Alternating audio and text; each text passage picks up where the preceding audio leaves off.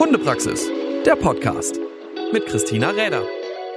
Hey und schön, dass du wieder dabei bist zu einer neuen Folge vom Hundepraxis Podcast. Ja, und heute einmal hm, nur mit mir. Hm?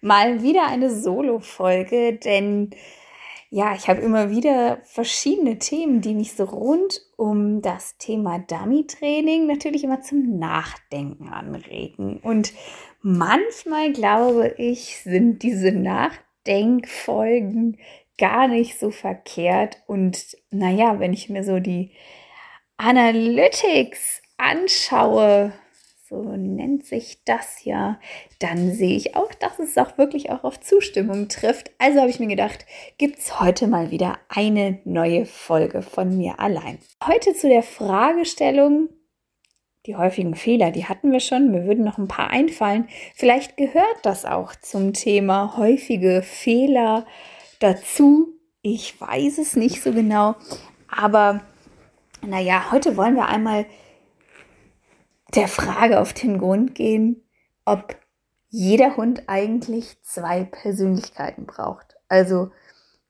ein bisschen suffisant gesagt, zwei Persönlichkeiten, die eine zu Hause und im Alltag und die andere während der Arbeit.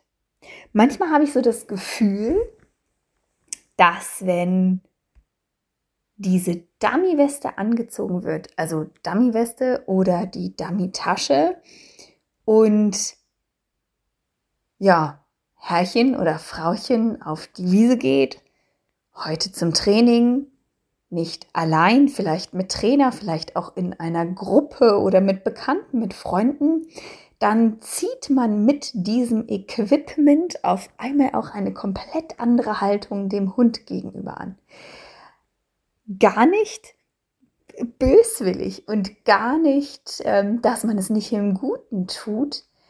Aber sehr oft sind Hunde doch ein wenig, ich möchte gerade sagen, verwundert darüber, wie auf einmal interagiert wird, wie wichtig auf einmal eine präzise Ausführung von irgendeinem Kommando beispielsweise ist.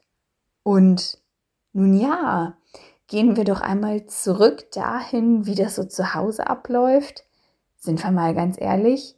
Ich glaube, dass es wirklich, und das meine ich überhaupt nicht böse, aber dass wirklich viele, viele, viele Hundehalter es mit der Konsequenz im Alltag, in der Erziehung, im ich möchte jetzt mal sagen, allem Training, was ich so für einen wirklich gut alltagstauglichen Hund leider doch immer etwas, ja, lapidarer das Ganze dahin laufen lassen und dann im Training eine ganz andere Erwartungshaltung auf einmal an den Hund an den Tag legen.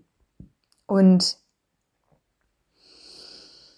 hm, wir selber suchen eigentlich, und das passiert gar nicht bewusst, in allem, was unsere Vorbilder, seien es jetzt Vorgesetzte oder Mentoren oder wer auch immer uns was zu sagen hat, wir suchen immer nach der Symmetrie in diesem ganzen Ding.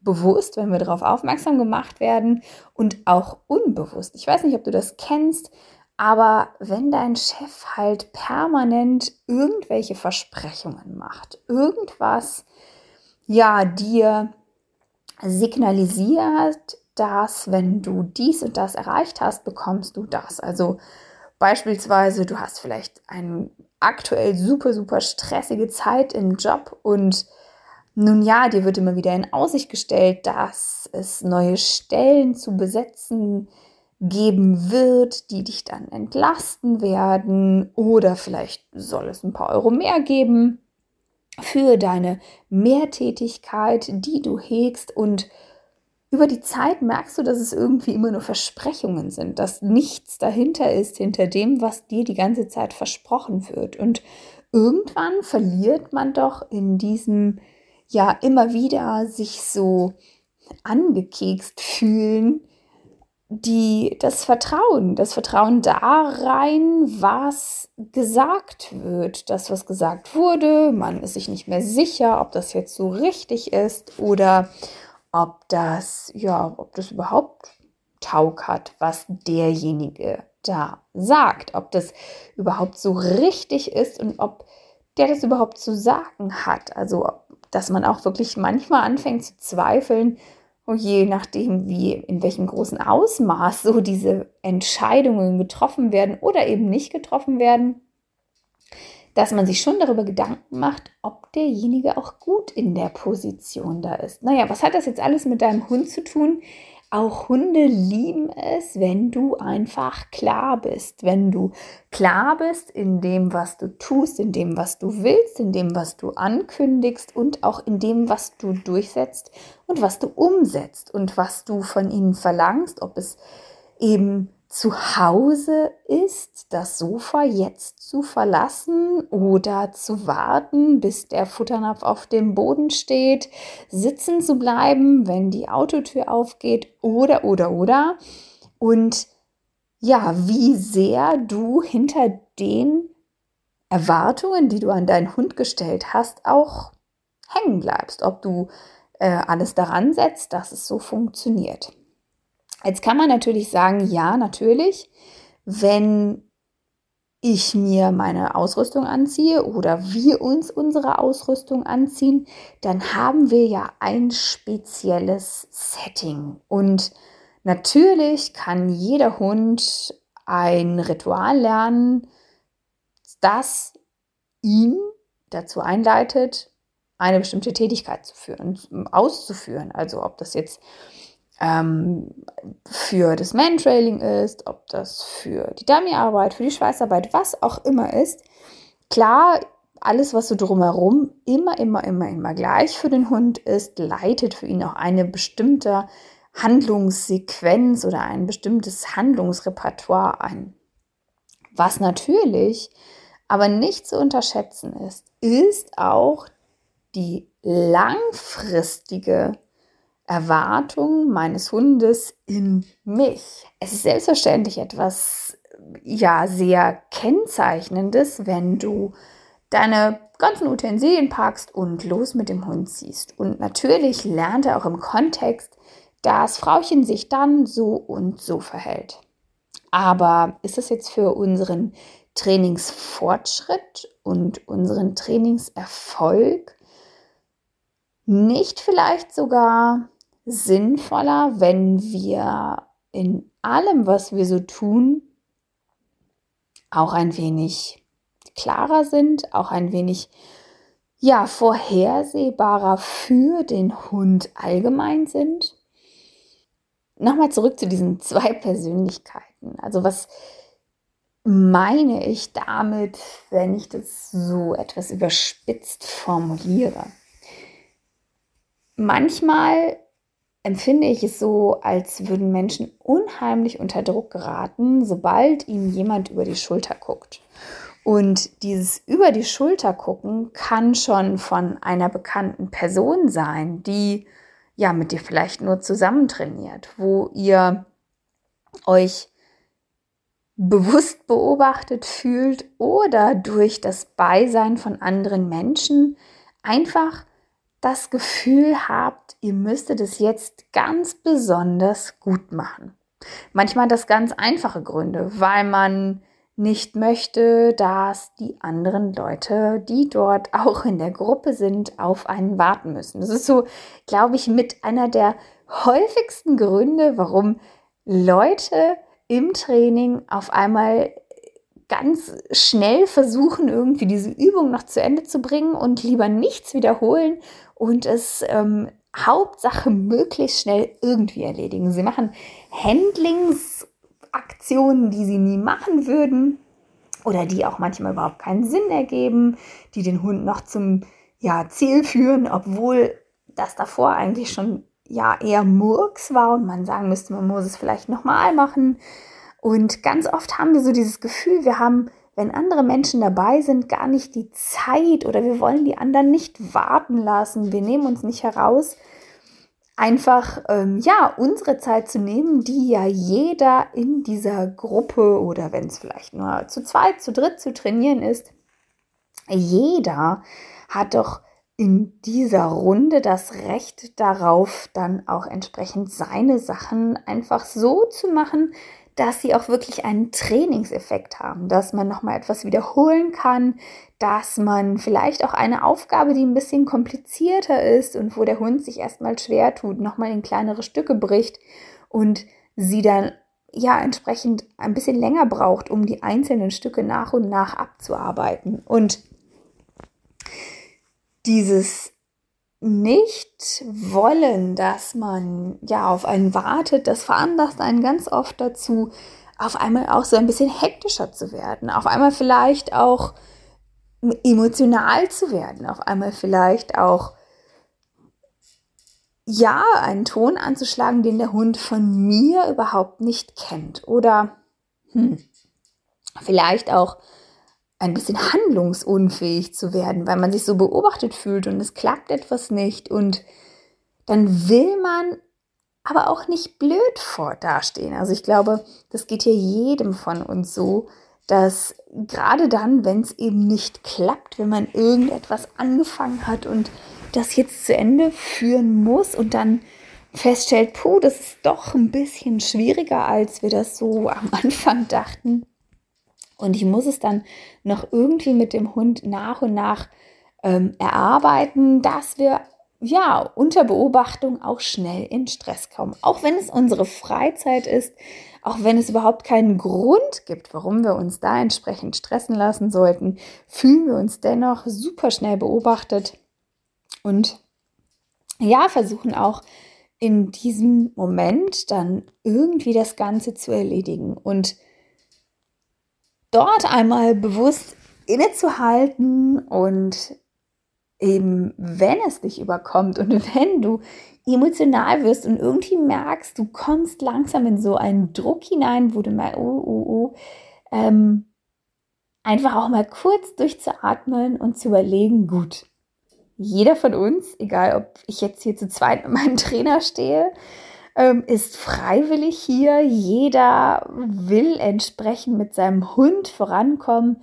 Also machen wir doch alle das Beste daraus. Und ganz oft ist eben gerade die Haltung, die wir einnehmen, wenn wir rausgehen, wenn wir uns beobachtet fühlen, wenn wir von anderen Menschen denken oder vor anderen Menschen denken, wir müssten jetzt ganz besonders gut abschneiden und müssten das jetzt ganz besonders gut erledigen, weil was sollen die sonst dann denken, wenn der Hund es wieder nicht oder wenn es nicht klappt oder nicht auf Anhieb klappt.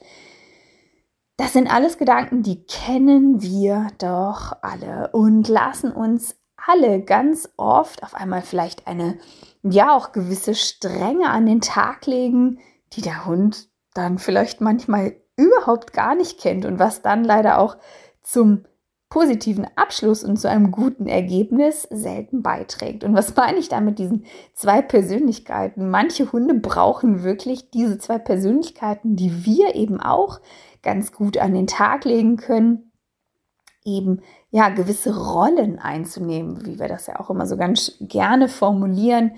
Ähm, so da, wo ich mich unbeobachtet fühle, da, wo ich eben mit meinem Hund alleine bin, alleine trainiere und ähm, ja, auch zu Hause, wo, wo, wo beobachte ich mich dabei, wenn ich eben Sachen von meinem Hund erwarte und beobachte ich mich überhaupt dabei oder lasse ich einfach extrem viel dem Hund durchgehen? Warum ist das vielleicht gar nicht so unrelevant? Hm Gerade bei der Korrektur von verschiedenen Verhaltensweisen ist man auf dem Zwiespalt. Also es gibt quasi ja für alles irgendwelche Gerüchte und irgendwelche Themen, die, hm, naja, gerne diskutiert werden. Sagen wir es mal so.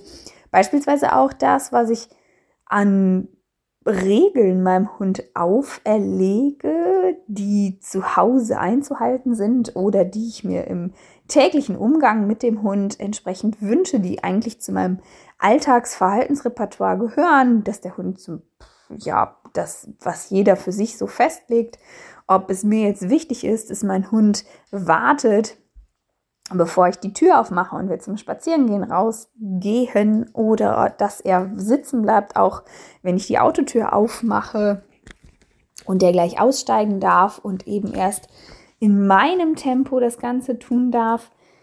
Das sind alles Dinge, die legen wir fest. Und wie viele Regeln du hast, das bestimmst du selbst. Aber wie genau du sie durchsetzt und wie genau du sie ausführen lässt und hm, gar nicht nur dieses wie genau, sondern vielmehr, wie konsequent bist du dabei, wenn du etwas aussprichst, was für deinen Hund eine Anweisung, ein Kommando ist, wie genau bist du hinterher, dass er es auch tut und dass er es auch umsetzt.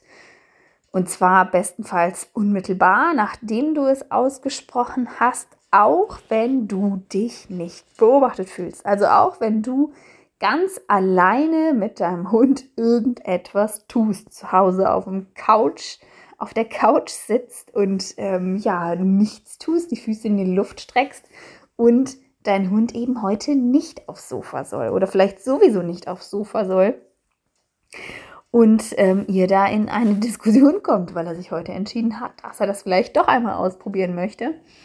Und ja, wie konsequent bist du, das dann durchzuhalten? Wie viel Ehrgeiz haben wir, wenn wir nicht beobachtet sind, die Sachen umzusetzen, die wir von unseren Hunden erwarten? Die Frage kannst nur du dir beantworten. Vielleicht ist das auch sogar besser so. Das Problem an der Sache ist, unsere Hunde realisieren ja nun mal ganz schnell, wer, wie, wo, wann tickt. Und naja, wie viel Prozent des Hundelebens machen jetzt so dieser oder macht jetzt so dieser Alltagstrott, der allgemeine Trott mit deinem Hund aus? Ich würde mal behaupten, mindestens 95 Prozent. Mindestens 95 Prozent der, des Umgangs mit deinem Hund bewegt sich immer in diesem Privatbereich. Klar gehst du raus, klar triffst du andere Menschen und andere Hunde und auch andere Hundehalter jeden Tag immer mal wieder. Sicherlich musst du da auch viele Anweisungen deinem Hund erteilen und eben auch Du gibst ein sehr, sehr großes Portfolio an Handlungen für den Hund vor, in denen er sich ein gutes Bild darüber machen kann, wie konsequent du bist, wenn du ihm eine Aufgabe erteilst. Und vor diesem extrem großen Erfahrungshintergrund, wo er sich einfach ein gutes Bild machen kann, wie symmetrisch du mit deinen Forderungen und deinen Umsetzungen bist, dieses Bild hat er ja permanent von dir. Und dieses Bild hat er auch im Sinne von, wie geht denn mein Mensch mit mir permanent um? Also wenn ich jetzt meine Hunde permanent äh, ja harsch anspreche oder irgendwas, das kennen sie von mir aus dem Alltag überhaupt gar nicht. Es sei denn wirklich, sie rennen gleich auf die Straße, weil irgendwas nicht ähm, wir nicht vorhergesehen haben, eine Situation oder irgendwas. Aber ansonsten kennen sie in ihrem ganz normalen Alltag eigentlich gar nicht, dass ich irgendwie doof werden muss. Naja, gut. Bei Exkrementen fressen oder sich darin wälzen, da mache ich eine Ausnahme. Da ist die ja, Interessenlage aber so hoch, dass es sie dann auch nicht wirklich beeindruckt.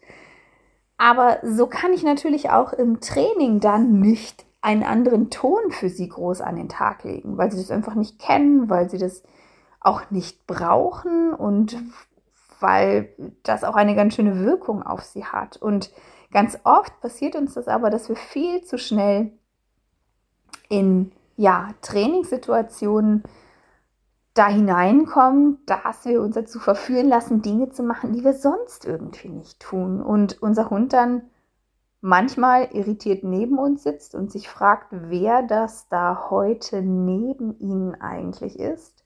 Vielleicht auch deswegen schnell unter Stress sind und ähm, Dinge nicht gut umsetzen können, weil sie ja sich noch ein bisschen länger darüber wundern, was denn gerade so passiert und ich finde es ungemein wichtig, eben diese Sachen in einer Linie durchzuziehen. Im Training mich zu, oder man, es ist ja eher ein Lernprozess, zu lernen, dass ich auch im Training die gleiche bin, wie ich sie auch im Alltag für die Hunde bin. Dass ich im Training nicht meinen ja, lockeren, entspannten Umgang mit ihnen verliere, nur weil jemand hinter mir steht und nur weil mir jemand sagt, dass ich das so in einer Prüfung nicht tun könne oder dass ich das, ja, weiß ich nicht, nicht so viel lachen soll oder dies oder das oder jenes. Natürlich muss ich mir zu Herzen nehmen, was ganz klare Aspekte sind von den Dingen, die ich tue, die eine Einwirkung auf den Hund haben und die auch eine Einwirkung auf das Ergebnis haben. Gar keine Frage. Aber es geht mir viel mehr darum, dass ich lernen sollte, immer der oder die gleiche zu sein, wenn ich mit meinem Hund umgehe. Und dass dieser Umgang eben nicht egal ist, wie viel darf mein Hund zu Hause. Also verstehe mich nicht falsch. Du kannst mit deinem Hund alles zu Hause tun, was du tun möchtest. Du kannst ihn im Bett schlafen lassen, auf dem Sofa schlafen lassen. Ist mir alles egal. Ihr könnt von einem Teller gemeinsam essen vom Esstisch. Wenn ihr das so machen wollt, dann müsst ihr das so tun. Das Wichtige ist ja einfach nur, dass wenn du eine Entscheidung triffst und du etwas nicht möchtest und eine Grenze aussprichst, dass es eben dann auch klar ist, dass diese unmittelbar und sofort einzuhalten ist. Und wenn hier viel hinterfragt wird, wenn hier viel ausgesprochen und nicht umgesetzt wird, dann ist es für deinen Hund doch auch keine hundertprozentige Erwartung oder es braucht für ihn keine hundertprozentige Erwartung zu sein, dass wenn du im Training etwas sagst und etwas willst, wo du dann auf einmal mit einem, ja, vielleicht deutlich druckbehafteteren äh, Hintergrund dann auch dort stehst und das möchtest, weil du beobachtet wirst und dein Hund aber zu Hause auch weiß, okay, also manchmal meint sie oder er es auch gar nicht so ernst und da kann man auch schon mal noch mal kurz warten, bis man etwas ausführt oder man macht es halt gar nicht und dann ist es aber auch irgendwie in Ordnung. Und wenn ich das eben im Training dann auf einmal von meinem Hund anders will und dann auf einmal von meinem Hund erwarte, dass immer alles passt und sofort und so und überhaupt und hin und her, dann glaube ich, dass es für viele Hunde schwer ist, diesen Transfer zu machen, dass es eben nur situativ gerade mal notwendig ist, jetzt wirklich alles auszuführen, was man so will. Deswegen hab deine Regeln, welche es auch immer sind und welche du auch immer unbedingt für dein Leben mit dem Hund brauchst. Sei darin immer gleich in der Art und Weise, wie du etwas erwartest und dann auch umsetzt und abfragst. Und ja, setze nicht voraus, dass Laissez-faire-Style, so möchte ich es mal sagen, im äh, sonstigen Leben dazu führt, dass dein Hund im Training eine super Glanzleistung hinlegen kann, ohne echt viel übersetzen zu müssen. Denn je klarer und je einfacher gestrickt sein komplettes Leben ist, je klarer und je einfacher er dich einschätzen kann und auch das, wie du mit Dingen umgehst, desto leichter und desto weniger bist du als Stressfaktor im Training mit dabei. Also es ist schon mal ein Punkt, was Stress im Training minimieren kann. Denn wenn dein Hund permanent abchecken muss, ob das jetzt wirklich so ist, vielleicht doch oder gleich oder jetzt oder so, und wir ein bisschen einen erhöhten Stresslevel haben, weil er einfach nicht genau weiß, was ich jetzt von ihm möchte, dann gibt es zwar den Bereich Stress im Lernen oder eine Mini-Prise Stress und Cortisol gehört, wie wir das vielleicht alle schon wissen, zum Lernen und zum guten Lernen auch mit dazu. Aber zu viel Stress hemmt eben wiederum auch das Lernvermögen, was euch dann in vielerlei Hinsicht leider nicht weiterbringt. Also versuche im Training der oder die gleiche zu sein, wie du es immer bist. Und nun ja, wenn darunter die Ziele im Training leiden, ist es ja auch eine Entscheidung. Das ist überhaupt nicht schlimm. Und das ist auch völlig in Ordnung und jeder kann das gleich sehen.